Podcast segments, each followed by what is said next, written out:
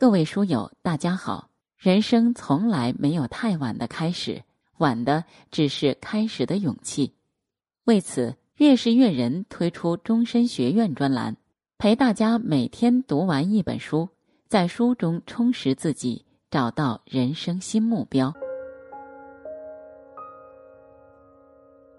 今天我们要一起读的书是《叶嘉莹传》。如果有什么人的经历能够诠释？若有诗词藏于心，岁月从不败美人。这句诗，那一定非本书的主人公叶嘉莹莫属了。叶嘉莹号嘉玲，是满族叶赫那拉氏的后裔。这一显赫的姓氏，名人辈出，伴随满清数百年沉浮。其中就有与叶嘉莹同样以诗词闻名于世的纳兰容若。现任南开大学教授的叶嘉莹，曾在台湾大学、辅仁大学、北京大学、哈佛大学、不列颠哥伦比亚大学等多所大学担任教职，当选加拿大皇家学会院士，被中华诗词学会颁授中华诗词终身成就奖，著作等身。二零一八年，叶嘉莹在九十四岁生日之前，裸捐全部财产，在南开大学设立嘉陵基金，共计一千八百五十七万，一时传为佳话。本书编著者熊烨本科就读于武汉大学法律专业，机缘巧合下聆听到叶嘉莹的讲课，被深深触动，遂弃法从文，师从叶嘉莹投身诗词世界。本书由熊烨精心统筹，邀请了叶嘉莹各时期的学生，如在台湾的齐义寿，在加拿大的梁立芳，私书弟子徐小丽，吉门弟子王孟川等，分别撰写相关章节。熊烨撰写其他内容，并负责统稿。下面就让我们一起走进本书。叶嘉莹九十五岁高龄，依然在讲坛默默耕耘，桃李满天下，用他的通透悟彻为你解答迷津。家破，早岁哪知世事艰。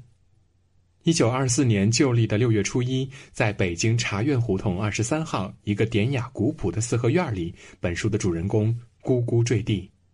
那是一个荷花盛开的季节。于是，这个小姑娘就有了一个应景的乳名“荷”。《妙法莲华经》中有两句寄语：“花开莲现，花落莲成”，比喻人生如果要修成正果，必须将外在繁华艳丽都抛撇以后才有可能。似乎冥冥之中，“荷”这个乳名的寓意已经暗示了叶嘉莹宛若浴火涅槃的一生。四合院里的童年是欢快而明朗的。夏天什刹海长堤上的冰碗长夜挑灯读书时母亲的叮咛，细瓷罐中甜香的重阳花糕，西厢房南窗下的姹紫嫣红，这些点点滴滴，日后时时见诸于叶嘉莹回忆的笔端。只是韶华不为少年留。一九三七年卢沟桥事变，北平沦陷，亡国之痛猝不及防击碎了小小叶嘉莹平静祥和的生活。在航空公司任职的父亲被战火阻隔在后方，音信全无。吃着难以下咽的混合面，看着冻饿而死的无辜百姓，学着敌伪政府篡改历史的课本，动荡时局下不堪操劳的母亲，也在一九四一年的春天因肿瘤术后感染，逝去在天津返家的途中。母丧国伤，孤立无依，乱世当中，生命处处是难以承受的沉重。听着母亲入殓时钉子钉入棺木中的声音，十七岁的叶嘉莹第一次体味到生命的无常和死生的隔离。早知一别成千古，悔不当初伴母行。未能见到母亲最后一面，成为叶嘉莹终生的遗憾。安宁的世界随着母亲的逝去而瓦解，从此以后，生活的风暴将一次次的席卷着她，至老方休。苦难可以使一个人跌入尘埃，也可以造就一个不凡的一生。那些无法将你打倒的，终会使你变得更坚强。命运多舛的青春，唤醒了幼承庭训的叶嘉莹体内的诗词潜质。生活一团漆黑，叶嘉莹选择向着新的方向逆风飞扬。得法化作春泥更护花。叶嘉莹生长在一个书香世家，从小就与诗词结下了不解之缘。拜姨母为师，遥遥之年识字，三岁懵懂背诗，《论语》开智，四书启蒙。夏季的夜晚，在院落中仰望星空，叶嘉莹出口成诵：“萧萧寂处无人见，淡淡银河转玉绳。”亲手移植了一捧葱葱翠竹在窗下，提笔写就：“而今花落莺飞尽，忍向西风独自清。”沉浸在藏书堆中，挑灯夜读到很晚，赋诗一首：“青灯映壁无人寐，坐对参差满架书。”诗歌的声律已经融入叶嘉莹的心思意念，但是面对亲人的生离和敌寇的横行。忧生与忧世之祸，令青春期的叶嘉莹深感精神无所寄托的苦痛。正是此时，他的诗词教父顾随先生走进了他无依无靠的生命里。一九四一年，叶嘉莹考取辅仁大学，成绩优异的他曾经犹豫过是报考北大的医学系，还是报考辅仁大学的国文系。前者出于实用，后者源于兴趣。由于辅仁大学是教会大学，不受日伪的控制，一批不肯在敌伪学校公职的有风骨的教师在此任教，这对叶嘉莹有着强大的吸引力。最终，叶嘉莹选择了与诗词相伴一生，命运总是在电光火石间被写就。辅仁大学坐落在风景秀丽的什刹海，男女分校，女院就在闻名遐迩的恭王府院内。在这里，叶嘉莹遇到了顾随这位影响其一生的导师。顾随先生讲课重在感发，而不拘泥于词句翻译，旁征博引，星会淋漓，触绪发挥，皆具妙意。这样的讲法令叶嘉莹深感境界大开，觉得顾先生的讲课正是中国古诗词的精髓。别的学生感觉无从下手记笔记。可叶嘉莹却心追手写，一字不落，被同学们戏称是“录音机”。对于这个悟性奇佳的学生，顾随先生也是爱护有加。他对叶嘉莹的评价是：“作诗是诗，填词是词，谱曲是曲。青年有才如此，当擅自护持。”古人云：“经师易得，人师难寻。”最令叶嘉莹铭记至今的是毕业前顾随先生给他的一封信。信中说：“假使我有法可传，则截至今日，凡有所法，足下已尽得知。希望足下在我法门之外，别有开发，能自见述。”顾先生亲传给叶先生的法，不但是古典诗歌的生命，更重要的是人生的真谛。以叶嘉莹后来的经历和成就看，他不但将顾先生的法传到了台湾。以后更是跨越了大陆和大洋，在欧洲、北美各地都留下了传法的足迹。顾先生慧眼识人，叶嘉莹不负期望，名师高徒一时佳话。婚姻未得良人意难平。叶嘉莹说：“我嫁给我贫病的先生，是因为我的老师选择了我。”生长于传统的旧式家庭，留学日本的伯父和毕业于北大的父亲给予女孩子的教育却是新知识、旧道德。因此，叶嘉莹从小养在四合院中，足不出户，性格保守而害羞。大学同班念书的堂兄给她的评语是：“处志不知，理乱不闻，自赏孤芳，我行我素。”喜爱诗词歌赋的叶嘉莹，情感一定是柔软而丰富的。但少女情怀总是诗的美好，戛然而止在老师的弟弟赵中孙开口求婚时。赵中孙失业又生病的状况，让叶嘉莹心软的嫁给了义气。这个决定深深的影响了叶嘉莹的一生。一九四八年，叶嘉莹离开北京南下结婚，随后与在国民党海军工作的丈夫赵中孙去了台湾，从此开启了一段不堪回首的忧患岁月。先是丈夫在白色恐怖中因被怀疑思想有问题而被捕入狱，次年叶嘉莹也遭到牵连，带着尚在哺乳的孩子一起被关押。得辅仁大学校友帮扶获得释放后，流离失所的叶嘉莹只得借住丈夫姐姐家的走廊。堂兄把她介绍到光华女中，虽然有了工作和宿舍，作为匪谍的家眷又饱受冷落。三年后，丈夫出狱失业在家，叶嘉莹一天八小时奔波授课，赚钱负担家用。渡海迁台以来，叶嘉莹承受背井离乡之悲，经历身陷囹圄之痛，担负生活窘迫之累。而更使她拙于应对、有感绝望的，是她丈夫赵中孙被囚释放后，一腔忧愤难平，经常发作不可理喻的暴怒。回忆曾经的心境和生活，叶嘉莹这样说：“外子蒙冤入狱的不幸遭遇，造成他的愤怨，我理解也容忍。”社会上、历史上，越是没有工作、没有什么成就的先生，对妻子越要作威作福，因为男子要表现他的权威和尊严。我对这一切的包容，一方面源于夫为妻纲的传统家教，在我性格上留下深刻的烙印；另一方面，也因为养家糊口的负担让我身心疲惫，无力争辩。出狱后的赵中孙再也没有工作过，跨越一个甲子的婚姻里。全家的生计都由叶嘉莹一己承担。那时的叶嘉莹常常梦见自己遍体鳞伤，母亲要接她回去，或者梦见回到四合院的老家，但所有房门都是紧锁。两个人的寂寞比一个人的孤独更让人悲伤。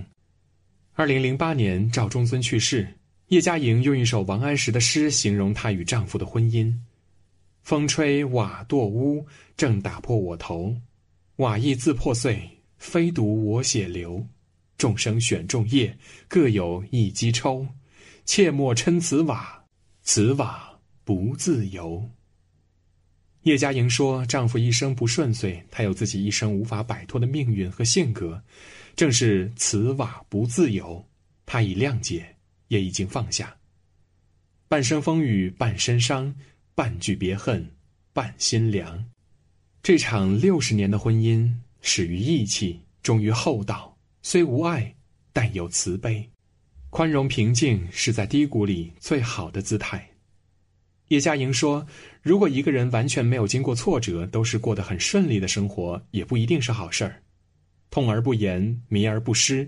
叶嘉莹以意志来承受苦难，以坚韧来磨砺自己，不曾诉悲说怨，不接受任何人的怜悯。”逐渐走出韶华虚度的憔悴凋零之悲。授业，玉壶存冰心，朱笔写诗魂。王国维曾有一句感叹：“天以百凶成就一词人。”叶嘉莹忧患不断却成就斐然的一生，正是这句话最好的注解。面对人生的变幻无常，叶嘉莹虽然抱一种悲观深刻的认识。但从未放弃过追寻人生之价值与意义的努力。他没有忘记毕业时顾随先生信中之“凡所有法，足下以尽得之”的赞誉，更没有忘记别有开发、能自见树的期许。诗词的熏陶赋予叶嘉莹放下的智慧，深刻体会到《论语》中的两个词“知命无忧”的含义。至此，心境不再囿于躯体受困的执念。精神便得到了自由。叶嘉莹说：“莲花是凋零了，但还有一粒莲子留下来，那是要将中华诗词文化大播于天下的种子。”从此，叶嘉莹开启了在台湾和海外共计四十年四海弘文的传法历程。台湾执教的二十年中，叶嘉莹不但在台大、淡江、辅仁三所大学教授七门课程，晚上还在电视台讲授诗词。一九六九年，叶嘉莹举家定居加拿大的温哥华，获得不列颠哥伦比亚大学终生教职，同时还不断接受哈佛大学和密歇根大学之邀，奔赴各所大学担任客座教授，并做学术合作交流。温哥华是一个华人聚集的城市，那些远离故土又身怀一颗赤子之心的海外游子慕名而来，成群结队。所以叶嘉莹的课堂上常会呈现一个奇特的景观：在年轻学生中间穿插坐着一众衣冠楚楚中年男女和白发苍苍的老先生、老太太，老中青济济一堂，沉醉于古典诗词的妙曼境界。叶嘉莹的学术路数深受顾随先生影响。谈起诗来，神采飞扬，物我两忘。那些千百年前的诗人，就像他的故交，人物典故、名言警句，一任拈来。最令人陶醉的是，听他将诗词整首吟诵。听过课的学生形容他：阳光从窗外照亮他如玉的容颜，恍如从古典飞页中走出的诗神。女人身上最美的就是她的底蕴，举手投足处处透露优雅，一颦一笑皆是书香笔墨流过的踪影。与诗为伴，生活安定，叶嘉莹深感知足。然而，命运注定要让叶嘉莹经受更大的磨难。一九七六年的春天，五十二岁的叶嘉莹去美国东部开会，从温哥华先途经多伦多看望新婚不久的大女儿，会后又飞到美国费城看望小女儿。可抵达费城当天，就接到了令人难以置信的噩耗。当年那个与他在患难中相依为命的大女儿，与女婿出行途中遭遇车祸，双双身亡。年逾半百，痛失爱女，他把自己关在屋里很多天，都不愿意见人，一连写下十首哭女诗。抗战时写过悼念母亲的诗，在北美漂泊时写过悼念父亲的诗，五十二岁又写下悼念女儿的诗，无限伤心事，谁与话长庚？大女儿的去世，成为叶嘉莹人生中最大的一次打击，让她真正觉悟到人生的短暂与人世的无常。凤凰浴火，涅槃重生，叶嘉莹决定不再辜负自己的生命。她说：“一世辛勤，忍气吞声，养家的责任我已经尽到了。一辈子我从没有按照自己的意志做过选择，余生我要致力于古典诗词的传承。”归程，桃李满天下，人间重晚晴。心没有栖息的地方，到哪里都是流浪。一九六九年获得不列颠哥伦比亚大学终身聘书，生活终于安定下来，却并没有消减叶嘉莹内心因去国怀乡而产生的飘零之感。一九七七年，祖国恢复高考；一九七八年，叶嘉莹提出申请。一九七九年正式回国任教，这一次的回归充满了传承诗教的文化含义。为了寻找心灵故土，回归精神家园，叶嘉莹做出了一生的努力。他坚信，中华民族虽历尽劫难，但诗歌的灵魂不死。回国第一站是北京大学。不久，南开大学的李继野先生获知他回国信息，便以师辈的情分坚持邀请他去了天津南开。南开课程开设后，学生们的反应真挚热烈，不止中文系、外系、外校，甚至外地的学生闻风而至，教师的佳作甚至挤上了讲台。为此，系里想出了一个对策：凭听课证进教室。可外校的同学用萝卜刻章印在同样大小和颜色的卡片上，凭借这些破绽百出的山寨版听课证和查证者的理解包容，两百张听课证竟是三百人获得了合法听课席位。在欧美用英语讲述诗词，总有词不达意、意犹未尽的缺憾。回到祖国，可以用母语评赏古诗词，叶嘉莹瞬间气场大开，语惊四座。